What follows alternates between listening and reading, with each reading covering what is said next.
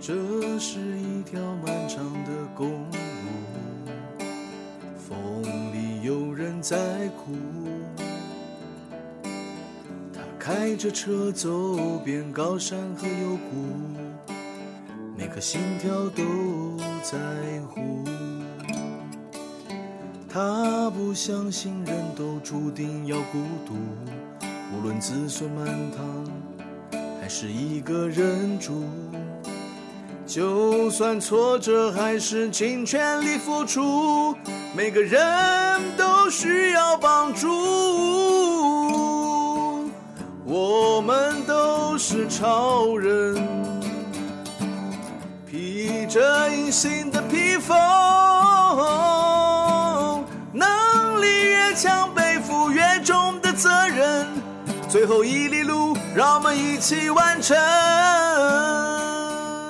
超人医师加油站，大家一起来说赞，加拜加加拜！拜！我是柴油小姐阿南，我是九八无牵挂杨立洲，哇嘞嘞，啊 好的。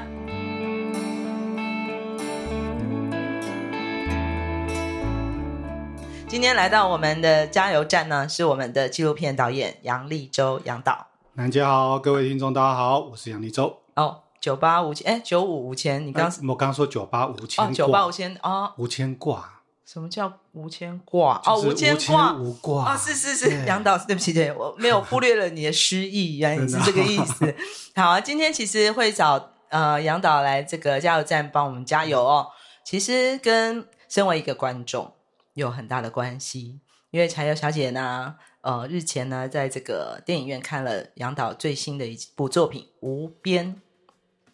以前呢其实也常常呃也看过不少杨导的作品，但是呢，我那天坦白讲，我那天好累哦，但是呢。我就在挣扎说，哇，我要去看电影啊！尤其是纪录片这一题，其实蛮蛮好睡的。呃，蛮怕自己对没礼貌，但是我知道杨导那天会有映后，所以我想要拼了命都要一起去去看偶像。然后呢，又看到哎、片长只有六十分钟，我应该撑得过去。对，所以我就带着我的可乐进入了电影院。但是我没想到这六十分钟哦，给我一点不能讲震撼，但是给我一个很不一样的感受，跟过去杨导的作品很不一样。嗯，这件事情啊，后来当然杨导在这个片后就出现了，然后大概做了一些解释。但是我想今天还是希望杨导我们在这个节目里面啊，跟我们分享一下这部片为什么会用这样的一个角度去诠释。嗯，好，其实呃，会拍无边是因为，其实跟我们南回医院有点关系耶。啊，对，因为那个时候啊，我我正在有一部纪录片上院线，叫《红盒子》，有讲传统布袋戏的。哦嗯对对，很然后好那时看。嗯，谢谢谢谢。那时候因为准备要上映，所以我们找行销公司找的不是太顺利，因为他们会觉得说传统布袋戏比较不好做，嗯，甚至有些朋友会以为我们我拍的是那个霹雳布袋戏，他们 觉得哇这个观众比较多，这有样有有有票房这样对子，对对有嗯票房。然后所以后来那个我太太啊，结果太太就是我老板嗯公司的老板这样，是是然后是，就小决倩导对演，小嗯倩，对嗯，他就决定，那我们就自己做。嗯对，他就自己找了四个同事在我们家客厅，然后变成一个行销公司。所以我们家客厅有一段时间是堆满了海报跟 D N 啊，我走路回家都要跨过去才能够爬上楼上去睡觉。这真样的是噩梦哎，自超己做行销这一题，尤其是电影行销，呀嗯，我太太做一次之后就说再也不做了，我对们呀宁愿再也拍不干片，对不对？嗯行销应该专交给专业的来做。那当时的确做的很辛苦，就像刚刚提到，大家都传统布袋戏谁要看呐、嗯，那我太呃当时做的很辛苦，就是因为传统布袋戏根本没什么人看，所以那时候其实我把时间都空下来，准备要让人家采访啊，干嘛的、啊，就都没有人来采访。对不起，你笑出来，对不 对？都没人来有。采访。然后那时候刚好就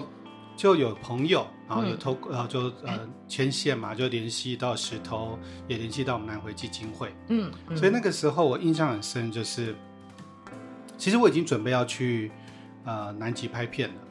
OK，对，当时准备了，但是其实还有一段时间。哎嗯那也因为没什么人采访嘛，所以那时候我就想说，好，那我们就来参与一下南回的活动。嗯嗯嗯，啊，那时候印象很深，就是我的同事就跟我说，呃，导演你不要啦，你这段时间是你宣传期耶。嗯我说我啊，我每天都在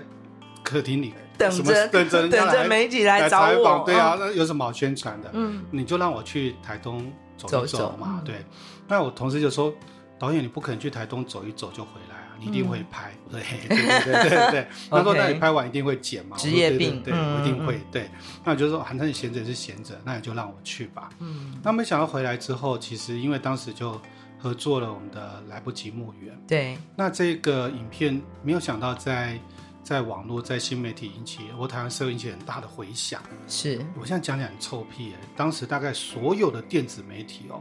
全部打电话到我们公司来了，啊，拿到你全部公司打，到我公司来要采访我，哇塞，对红要盒子吗？不是要采访我来不及墓园，你知道啊 吗，不好意思然后我啊，们同事都跟他解释，嗯嗯，导演最近要上映叫《红盒子》，不是来不及墓园这 样，然后跟他解释，后来就达成协议，嗯，只要你愿意用一半的时间报道红盒子，导演就让你采访来不及墓园哈。哇，对原来是这样的连接度是，好的，所以好的，红盒子是我所有上院线的作品，电子媒体报道最完整、最惊人的一部哈，非常的吓人这样子。嗯，对原来是有这样的一个包套哎的这个那对行要销，包套嗯买很一有送一用，对很有用，很有用，对嗯，那也在那时候刚好就那个邀约时间也到了，我就、嗯呃明明电影还在上映哦，红盒子还在上映，我就跑去南极了，这样就出发了。嗯，可是为什么想要拍南极这影片？应该再更往前推啦，大概在两千二零一六年的时候吧，或者更早一点，我有点记不得。但是我我情绪开始有一点状况，我就开始会嗯非常的暴躁，嗯然后非常的沮丧，莫名其妙沮丧。嗯然后像我，我明明很爱我女儿，我跟我，哎，我我疼我女儿是比儿子还要疼的那嗯种。嗯嗯，爸但是爸的情人嘛，对对，嗯但是我会对她很凶，嗯，骂她，她只是没有刷牙哦、然后被我骂到像杀人犯一样那样，嗯就是嗯很我整个失控那样。嗯嗯，二然后零一六，对不起，一六2016年，一六年的那时候孩子，多大？我那时候才呃有咋十七呃八岁，小二小三，小二、小三的对女儿，对但是你的脾气、你的情绪是控制不了完全的。控制不了，甚至会动手打她。 OK，对，嗯所以那时候我就觉得自己怎么那么的糟糕，嗯然后，对啊，所以那时候我就有有点很非常的沮丧，然后会莫名其妙的情绪低潮，嗯甚至呃，比如说我我在公司，然后有一些有一些排程，可能我今天要去哪里开什么会，嗯我会出发前突然会跟我同事说，我今天什么地方都不想去，那你嗯知，道整个办公室的同事都快炸锅了哦，因为那个可能对，已都经排好了，哦排好了，然后他们就要跟人家道歉，好不容易有人要访问你 了， 对不起，啊对对对对开玩笑嗯的。然后连时间干嘛？可是我也不知道为什么，他们他们会呃同事不能理解，其实我也不能理解，嗯可他们只是嗯觉得我怎么也没什么事，就莫名其妙就情绪变化那么大，对，然后对什么事都不感兴趣，嗯然后觉得好像做什么事都没有意义。那嗯就这样维持一段时间，后来我太太就决定把公司关起来。哦，对，所以我们就回到回到我们家里去。嗯嗯，所以那段时有一段时间，我们公司就在我家客厅，嗯那嗯只留一个行政同事在我们家客厅上班，嗯嗯嗯就这样，大概撑了这样这样情况大概两三年。然后，呃，像我我我的小孩在那个北宜公路九弯十八拐那个嗯往平林方向的一所小学，嗯森林小学读书。然后每次去送他们去上课的时候啊，有两次，有两次比较明显的感受就是我回程的时候就会，呃，莫名哭泣，嗯然后有那个那边很多砂石车，嗯那我那两次都有起一个念头，就是要不要干脆就撞上去。嗯，那可是我当然没有这么做，可是就会很很不知所措，为什么会有这样的念头？嗯，但是很我无没有力感，对我没有讲嗯，但我第二次我就跟我太太说了，第二次嗯有这样念头，我就跟我太太说，那我太太就很紧张嘛，嗯嗯然后就带我去一定的，对看智商，因为我太太是一个身心灵 的那种信仰的人，嗯嗯所以她其实对于呃呃呃吃药啊干嘛的，她其实都不会作为第一个选项，嗯嗯所以她就带我去看心理智商。那我看了半年多，嗯，但是他可能觉得，呃，我个人觉得，呃很慢吧，还是怎么样？嗯就是我有些情况可能有改善，嗯那绝大部分可能还是维持在呃那样的波动。嗯然后后来有一次，我太太要带小孩去上舞蹈课，嗯那我们家是那种老头天，我就坐在那个我们三楼的那个阳台上嗯嗯的栏杆上。嗯，其实我没有想要，我不是要跳下去，我只是想坐在那里这样。嗯嗯那我太太带小孩走出去要坐那个巴士要去上课的时候，看回头、嗯，是我女儿先回头跟我拜拜，嗯嗯然后我太太跟着回头，就看到因为她她吓坏了，对，嗯后来她就决定就带我到那个台大精神科，嗯那就是呃呃透过西药的方式，然后就就开始吃药，嗯嗯可是也没有很快有效果，我记得我大概吃了三四个月，嗯才开始慢慢有一些比较明确的感觉，就这样到现在就七八年了吧。嗯对，反正就是固定吃药这样。所以杨导那时候在做心理咨商，包括到台大精神科的时候，嗯对，你那时候被呃医生所解解释的，你现那时候的病症是什么？就是忧郁症，忧郁对症。忧郁症。嗯然后，呃，心理咨商师从来都没有告诉我一个病的名字，嗯可能我不知道是咨商师的特色，嗯但是呃，精神科就很明确，就这样跟我讲。嗯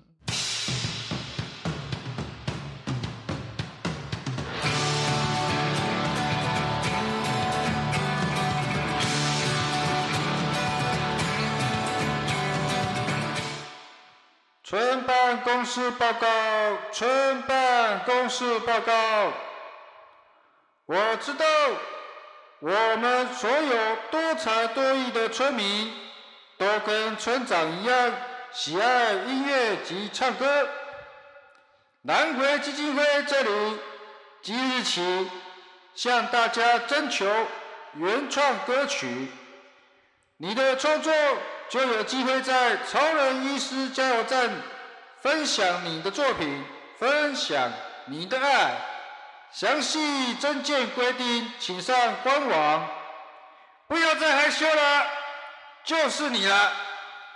去！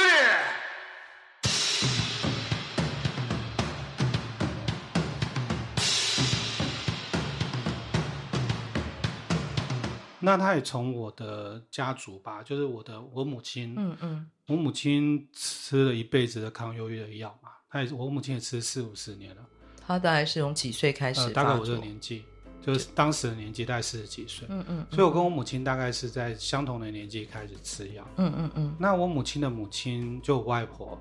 我外婆是喝农药自杀死亡的嘛，嗯呃，我我我们我老家是彰化，彰化一个农村，嗯那我外婆是因为那个年代，因为可能没有没有什么健保啊什么，嗯那可能老人家第一生病很痛苦嘛，嗯，第二呃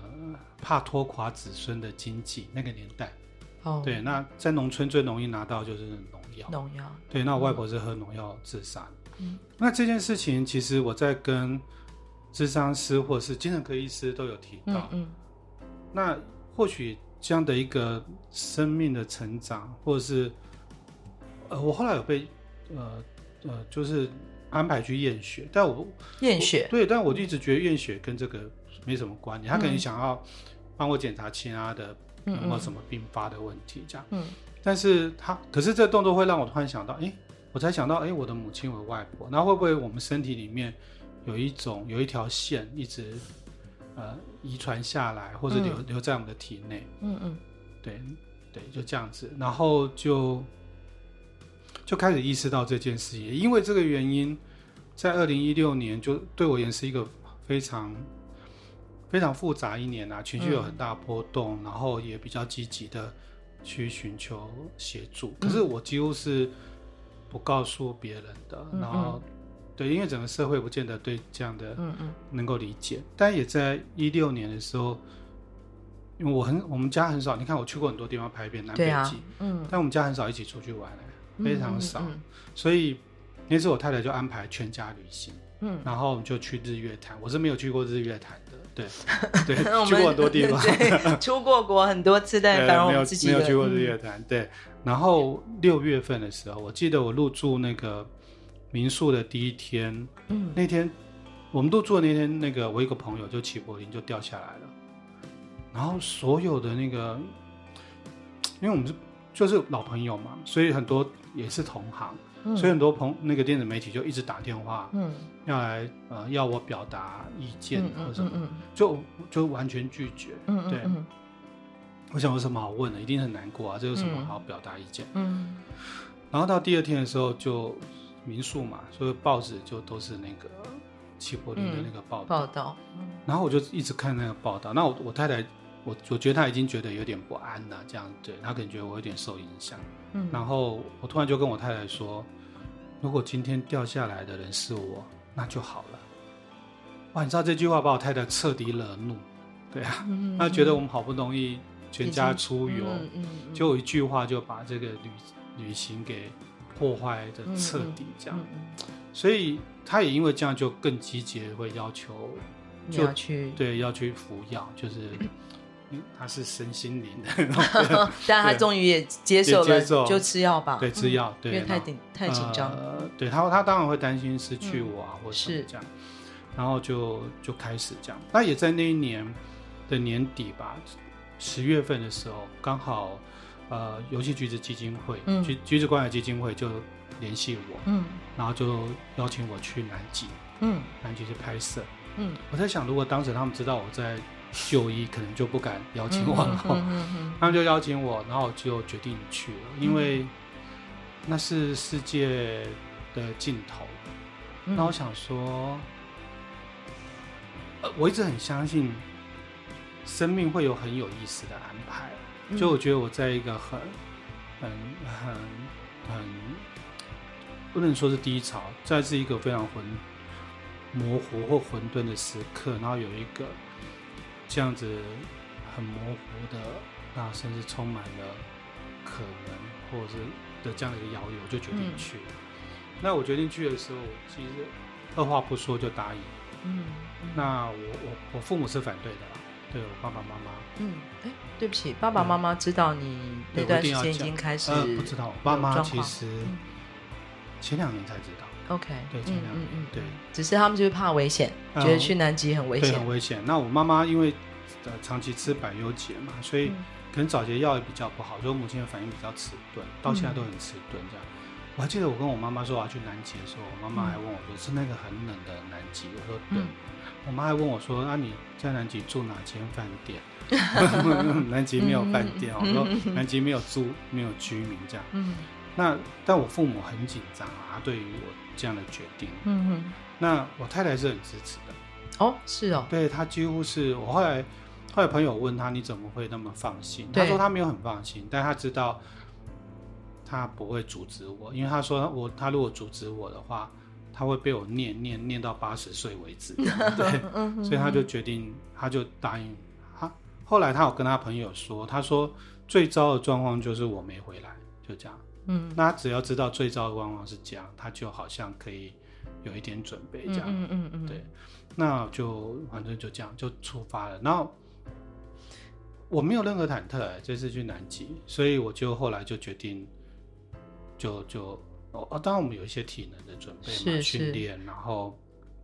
后来直到出发前，我们到二零一八年，嗯所以我们准备了快两年的时间。就是那时候，我记得我们来不及墓园一拍完，你就是已经在准备了。对嗯那过程中你在准备，那时候是要体能要增重吗？对，我要我要吃胖，要吃胖嘛？对吃胖对，因为为南极南极太冷了，嗯南极站着就会瘦、欸，哎。哇，对啊，听起来是好像还不错的对地啊方，，对啊，我觉得现在听众眼睛都闪 露出耶羡慕的光芒，耳朵对呃终不于对，打开了。 因为站着就 会瘦，对，真的一假的一天瘦一公斤，哦，哎，真的这样，因为我们在这种地方一天的热量大概两千大卡，对，在南极一天要六千到八千大卡，所以你要热量要足够。但你怎么吃都没有用啊，六千到八千大卡等于是八十碗饭呢、天哪，我怎们么不可能一天又不吃是得大完胃王？对，也不也没有那个时间去吃那么多饭，嗯对，所以我们就要吃那种高热量、高单位的那种食物，比所较以特殊的食物。所以你出发前就是要像那准备冬眠的熊一样，哎对对对对对先把自己养胖、养胖、养对胖。，然但后养养胖也不够啊，因为你脂肪消耗完之后，就会开始消耗你的肌肉组织嘛，嗯因为提供热量。嗯而且在南极很容易饿、欸，我平均大概五到十分钟就肚子饿了。五到十分钟，对，就肚子饿，因为你的你可能你的脑或是什么身体机能嗯为了要存活，所以会一直刺激你说嗯你饿了，你得赶快补充热量，补补充充新的热量嗯嗯所以我们得一直吃，嗯，就吃那种小的巧克力棒，嗯嗯一直吃一直吃。嗯，嗯嗯。但是这样吃还是瘦，所以我南极瘦了十八公斤，你去的时候增加几公斤？我增加了七八公斤而已。因为我我本来就知道 会瘦，你看，所以我打算用一个非常帅气的姿势回来，这样。所以我我的确是瘦成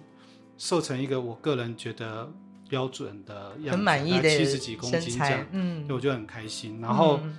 嗯、其实我没那么重外表啦，对啊，只是说真的是瘦瘦回来了。嗯那我意还外记的嗯意外瘦，所以我从南极回到智利的时候，在那个民宿还对着镜子拍照，嗯传给我太太。嗯我，太太看了照片，好兴奋哎、 哇塞，太意外了！你不但活着，而且还对变帅，对，而且我还我还问我手指头都在不在，我说都在都在都 我在说这样，哦脚趾头也都在，在都在都 都在在这样。嗯然后就他就把那个照片，我瘦的嗯照片传给我爸爸看嗯。嗯那我父亲大概两天嗯没有回他，已读不回。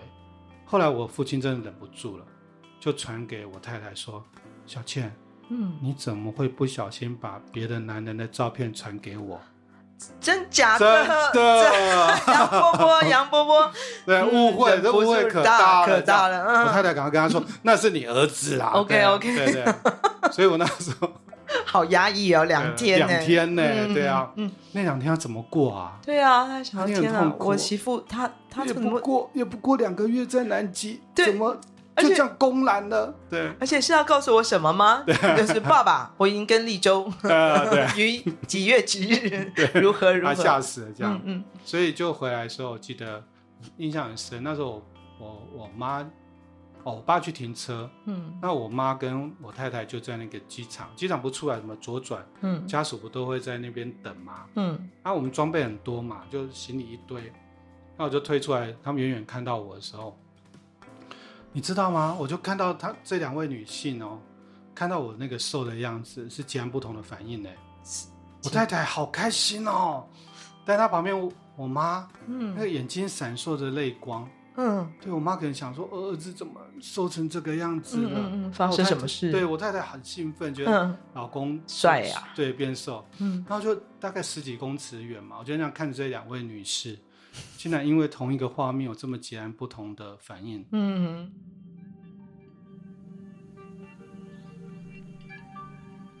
你知道那时候我心里想，到底谁才是真的爱我？哎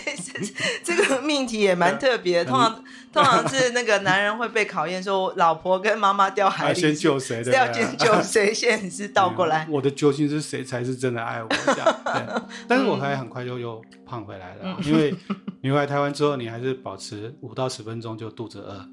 已经习惯了，变成就一是个这频是率。这样。嗯，杨导那个前面有很多食有物，有其实太多是了可以补充的。一直上 podcast 有那么多美食，这样。对，我们准备立志要成为一个有吃播节那个内容的 podcast，虽然大家听众只能用听的，啊不过讲了那么呃前一段的这个，因为杨导讲故事真的好好听嗯哦，这是导演的特质吧？呃我们就只会胡扯乱扯这样。没有没有，是真的。但是我们讲回来，真的听众可能有一点点那一头雾水。如果还没去看呀呀《无边》的这啊是个是是观众哦，会想说南极扯到这么远，然后又扯到杨导二零一六年忧郁症的这个事情，到底怎么回事？嗯，那当然看过电影，我小小小爆雷啦，不得不爆雷。其实杨导在里面，你好像讲到一句话，因为其实你，呃，应该是这样讲。我我为什么看完之后觉得，呃，很不一样，而且好像某种程度好像更了解你。就是，嗯，这部电影里面，其实杨导其实透过一个南极的探险冒险的一个行动，在对照的是自己的面对自己生命忧郁症的这样的一件事情的很多的对话，自我的对话。那你好像提到说，作为一个纪录片的工作者，用纪录片来记录自己是一个很棒的礼物。是啊，对啊，所以这也是我呃今天会跟杨导想要在这个节目里面讨论、跟多了解、跟听听众分享的，这是一个很不一样的杨立洲的节作品。然后在这个作品里面，我看到不一样的这个，我们讲说导演吗？还是他本人？过去在纪录片里，好像导演总是要隐藏在这个对，或比较远一点。故事的背后。是，我就记得最早，跟杨导在过去，我以前是媒体工作者，嗯有访问过杨导。然后那时候我就是说，杨导，你为什么可以做好一个纪录片的这个创作？然后你，我记得你那时候跟我讲说，因为你在片场里面，呃，不是片场，应该你拍摄嗯现场的现时候，你是一个很容易不会被发现的存在。啊，对对对对，所以这让我记得哦，原来纪录片的确那个导演的角色，他并不是一个我们讲的这个主宰者或是对掌控者，是反而是要很呃站在一个很外围的方式去观察也好，记录这一切。对所以当我看到无边这个杨导，几乎是把自己完全放在这个过程里面，影片的过程里面，然后说的这个他自身的故事，对照的这个在世界尽头的画面，对，让我很有感觉，然后真的也能说很诗意啦，但是我想个人本身那是一段啊、呃既痛苦又深刻的旅程，对 啊，的确，但是我觉得像《无边》这部纪录片，的确是需要有一点年纪。你说观众呃，吗？观众，对、嗯我不是说你，我说的是我，这样没关 系，的确是需要有一点年纪啦，或者一些生命的经历的人，是可能会比较有大的感受。没像我错。印象很深，这部《无边》刚刚完成的时候，我本来是没有打算要上映的，哦，因为嗯，因为我觉得这第一它很非常非常私密，对，对，讲到这个，其实梁导，你其实剪了两个，你有两个版本，对对我做了不对两个版本，嗯所以这个版本我打算一开始没有打算要这样子的，嗯因为我刚从南极回来的时候啊，因为我们有跟那个 Discovery 就是一个探索一个嗯冒险的频道合作，那这是一个非常特别的经验嘛，因为大部分这种南极冒险都是那种呃欧美或白人世界观点的南嗯极，嗯嗯，很少有亚洲，更何况是会有来自于台湾的观点，所以这样的一个这样的一呃的经验对 Discovery 而言，他会觉得很棒。嗯所以我记得我回来的时候，他们就跟我就跟我开会，然后就说我们打算要怎么去呈现南极的这冒险故事，因为发现我们都活着回来了 嘛，嗯是，而且都变帅变哎瘦对，变瘦 这样。他就问我说：“哎、他们很爱问说第一场戏要怎么表现呢？很，他们觉得第一场戏很重要，因为可能、嗯呃吸引观众嘛，对不对？对，那我就前说，哦，我第一场就是我们这些冒这些冒险家们，他们呃，他们出发前要写遗书，嗯就是我们装备很好，可是没有人可以保证自己可以活着回来，嗯所以我希望他们是，我有拍他们念自己的遗书嗯这样。哇，这个探索频道的伙伴们就不大能接受哎、啊，为什么？因为他们觉得说，导演我们这个是那个热血，这个主题叫哦，硬汉、光对明积极对的要征服了这个大自然，对，征服南极这样子，嗯嗯怎么会念遗书？我心里想，硬汉还是要写遗书的嘛，对不对？嗯嗯对。嗯那可可是他们还是很尊重我，那就是接着问我说：“那你第二场戏嗯要、要怎么表现？”这样，那我我不知道是因为你年纪到了还是怎么样。我从南极回来之后，嗯或者说南极呃，应该说去南极之前，我就发现有非常多生命的课题跟嗯生死有关。嗯或很多疑惑，已经不是过去我所学习到的知识可以回答我的了，所以我就比较大量阅读呃哲学的，嗯嗯或者是宗教的书籍。嗯嗯 那我在南极的前前后后那段时间有在读《金刚经》，嗯，对，那我就跟呃我没有要那样做啦，但他们就问我说第二场戏是什么，我说、嗯第二场戏就是一片雪白大地，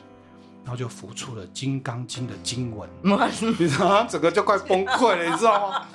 对对不啊起，我想怎么是周星驰的？没有，我说导演，我们是 Discovery 频道，我们不是那个阿弥陀佛一百多台的那个频道，这样子，为什么这样子？我说，嗯我说你知道吗？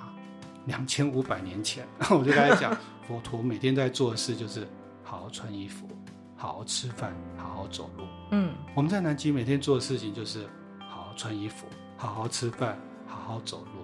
因为这是活着，真的最最最根本要注最意最的简事。单的事情，但又是最重要的事情。嗯我没有真的要这么表现啊，嗯只是因为我说要念遗书，他们已经有一点不安了。我、嗯我这种人就喜欢把人家压到底那 样子，所以就让大家很快崩溃这样。嗯但后来我做了一部叫做《前进南极点》，嗯非常热血冒险，就是哇，过程当中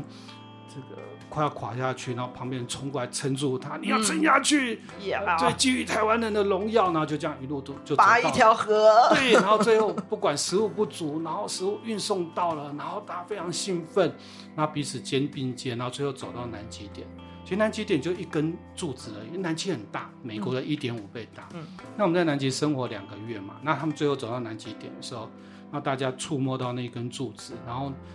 那些年轻的冒险家们这样热泪盈眶，那眼泪还没流到嘴边就变冰了嘛。嗯，对那个过程啊，嗯哇，那个很感人，这样。我就剪了一个，英雄版，对对对，前进南极点。 可是我真的觉得，呃，这也是事实的一部分，可当然嗯它不应该是全部的部分。就像，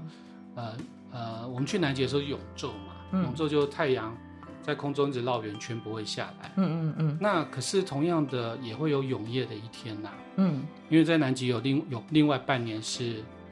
呃，太阳都不会再出来，嗯嗯嗯，就像月亮的暗面一样。是，所以那时候我就一直想要去构思嗯另外一个面向的南极。嗯嗯所以当那个阳光的南极剪完之后，就决定呃发展出这次的上院线的无边这个嗯在阴暗面的南极的故事。嗯。但是那时候你说，哦，你本来是不想要哦，上映的上映的，那是什么样的契契机点让你觉得决定公开？我觉得都是旁边的朋友啦，嗯就是说像我，比如说我太太，我太太是决定，她希望我能够上映，嗯因为从她的角度，她比较，她比较不是从创作角度，她比较从呃经营者的角度，她会希望这样嗯作品是有助于、有助于不管是个人啊、不管是个人还是公司，嗯就我太太从她经营的角度而言，她会觉得既然作品都做出来了，她希望能够呃能够被更多人看到。嗯但我也会表达意见，我觉得这是非常私密的，或者是对，就不管是疾病也好，或是家里的故事也好，可是我太太还是会鼓励啦，她会说你的故事也会是你的故事，也可能是别人的家庭的故事。那她觉得是有时候那个被支持的，我们不见得要针对绝大部分的大众观众，有时候非常小众的观众有得到或有被触动到，也也也是 OK 的。嗯那另外一个呃，也不算称不上担忧，就是说那这影片太太冷门了，太小众了，嗯那你电影行销这部分怎么做？那他就叫不用担心，那就会，当嗯然他反正他就是呃八面玲珑嘛，他就会去 想办法去帮我把这件事情处理好。嗯嗯嗯那当然，后面还有一些朋友啊，像我自己在正大服务嘛，我在正大嗯教书，然后那时候我们正大的校长就有四片，我就邀请他来看。嗯然后看完之后，他很激动，嗯，他看完之后，他就决定，他觉得应该要让所有的刚入学的大一新生都看这部纪录片，嗯因为他说他希望他每一个来到正大的年轻的学生，不管他们在大学就学期间或未来嗯呃未来就业已经在社会上面的时候，有一天他突然发现生命是没有意义或有意义，不管怎么样，或你很沮丧的时候，你会记得你在大一入学的时候看过一部电影，有一群人一步一步走到南极点的故事。嗯我其实被这个校长所触动到，嗯那我就嗯觉得很，那我们就做吧。嗯那嗯当时，呃，正大就包了一个好大好大好几百个那种超大厅，全台湾最大的戏院的厅。哇对，然后就大一新生就进来看，然后还有学校教职员嘛。嗯哇，那天好特别哦，那些大一新生睡得非常香甜呢。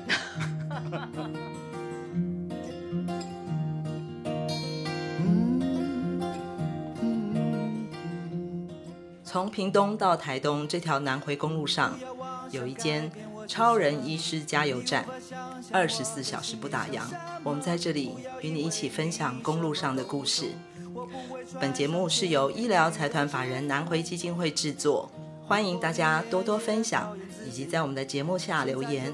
或者写信到 s e r v i c e at 四一四一点 o r g 点 t w。关注我们的粉丝专业或者官网 triple w 点四一四一点 o r g 点 t w。我们下周见。我的部落，呃，就是我自己。嘿，耶嘿嘿我的部落，就是我自己。